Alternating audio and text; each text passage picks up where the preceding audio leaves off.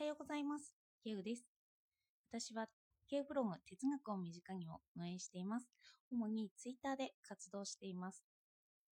今日もマーケティングの話をしていこうと思っています。というのは、昨日言った通りに、私が実際に考えたことや行動したことを話してこそ、発信者として意味があるからだと思うからです。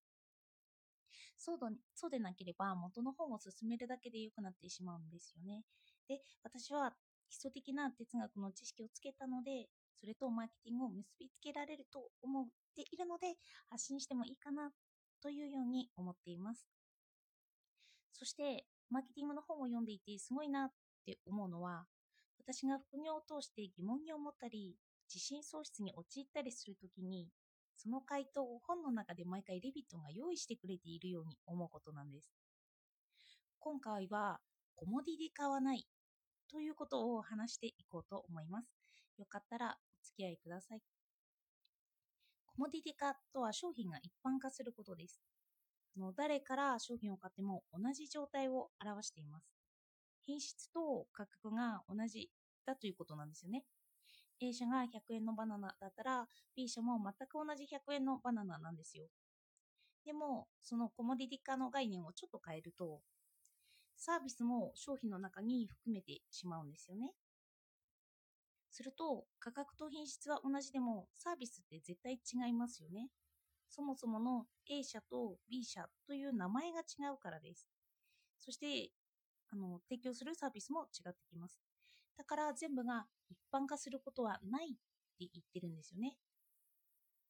そのコモディティ化の中にそのサービスすら含めてしまうと、コモディティ化がなくなるということです。で、私はこのコモディティ化にちょうど悩んでいました。副業をやってこうすればいいという指針をもらいます。すると、ネット上にはその見本が転がっているんですよね。真似すればいいようなものが溢れています。すると私は、このサイトを紹介すれば買う人にとっては一番いいんじゃないかって思ってしまうんですよね、一度は。個人で売買される価格と品質が一緒なら、断然大企業のきれいにパッケージされたものの方が選ばれるんじゃないかって。例えば私はコミックブログを立ち上げていて、宣伝ページを考えていたんですけど、検索のトップの方にはプロのものが立ち並んでいるんですよ。あ、綺麗に作られてるなあ、真似したいなというようなものがたくさんあるんですよね。でも、レビットはここに目をつけます。大企業は普遍性を重視する傾向があるから、イノベーションは起こしにくいっていうんですよね。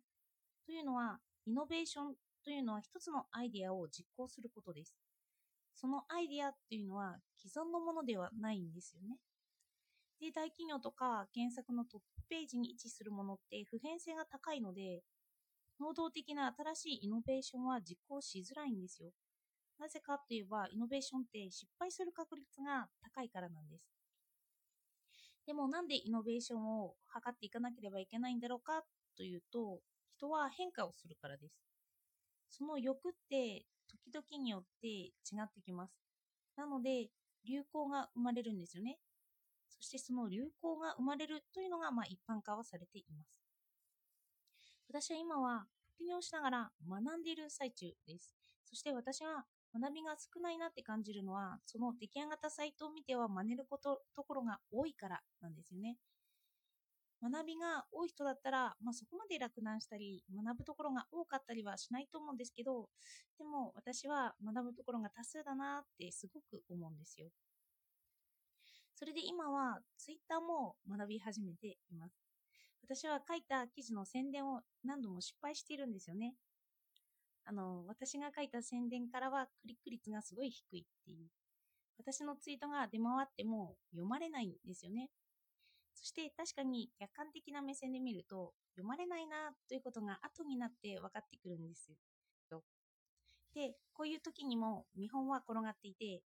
きっと私は今出回ってるようなキャッチコピーを学んでいくと正解にたどり着いたりするんだろうなって思います。でも一つ注意なのが今の正解にたどり着かなければいけないんですよね。少し前のものはもう不正解になっている可能性が高いんです。私は宣伝を目にしたときに、ああ、これは宣伝っぽいなと思ってしまうような文章によく出会います。これが普遍化されて落ち目にあるものなんですよね。少し前の正解はもう不正解に変わってしまってきているということなんです。で、この宣伝っぽいものを真似したとしても、それは落ち目でしかなくなってしまうんですよ。真似るとしたら、今のニーズに合っているものを、最新のものとか、その、今に合っているものを真似ていくことが大事ということになってきます。そして一時的な正解を私も学んでいくということです。これが難しくて、もしビジネスがずっとある正解を示し続けていたら、みんなが同じことをやれば、みんな事業に成功していくんですよ。みんなお金持ちになれます。でもそうじゃなくて、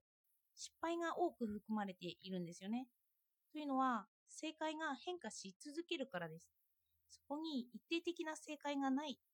ということになってきます。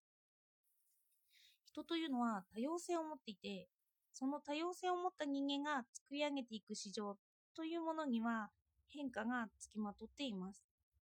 なので、PCDA が大事なんて言いますけど、基礎にされているもの自体が変化に、変化に富んでいるものなんです。で、PCDA であったり、思考であったり、イノベーションであったり、こうやってビジネスで大事だと言われているものはその根本に多様性を含んでいます。普遍的であろうとしつつ、普遍的であろうとしないんですよね。で、今回私は個人で副業するときの落ち込みを励まされた文章を抜粋します。秩序を手に入れるために組織は作られたのです。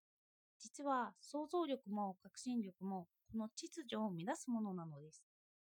小企業が大企業よりもはるかにはつらつとしていて、イノベーティブである理由はここにあります。いくら神話させようと努めても、そもそも起業家精神と大企業組織は水と油などです。という一文です。そもそも何で副業をしようかと考えたかというと、私は自由が欲しかったというのもあるんですよね。そしてそれは組織とは相入れなかった。でも、学ぶことで、その時々においては組織のやり方や精神を学ぶというのが大事になってきます。それを学んで、また流行が来て違くなったと思ったら、それに対応できることが起業家精神ということになっていきます。ここも抜粋してみます。誰もが現代的な可能性に見せられる一方、深く記憶に刻まれた伝統やロイヤリティにも強く惹かれるという逆説性を持ち合わせているのです。というような一文ですね。だから、起業家精神と組織精神というのは相反するものではなくて、みんなが持ち合わせているものなんですよね。だから、どちらかが少し強いから、その傾向があるというような。まあ、人って二面性を持っているので、そのどちらも持っていると言えてしまうということです。とまとめとしては学ぶことも大事だし新しいことに挑戦するのも大事というようなよく聞くフレーズにはなってしまいましたそしてこうやって学んで正解にたどり着いたとするとその正解って普通に普遍的にあるですよねでも考えていくことで違う捉え方をするしそれを実行していこうと思うというようなことかなと思いました。その言葉自体はいろんな意味で解釈されうるということです。では、今日もお聴きいただいてありがとうございました。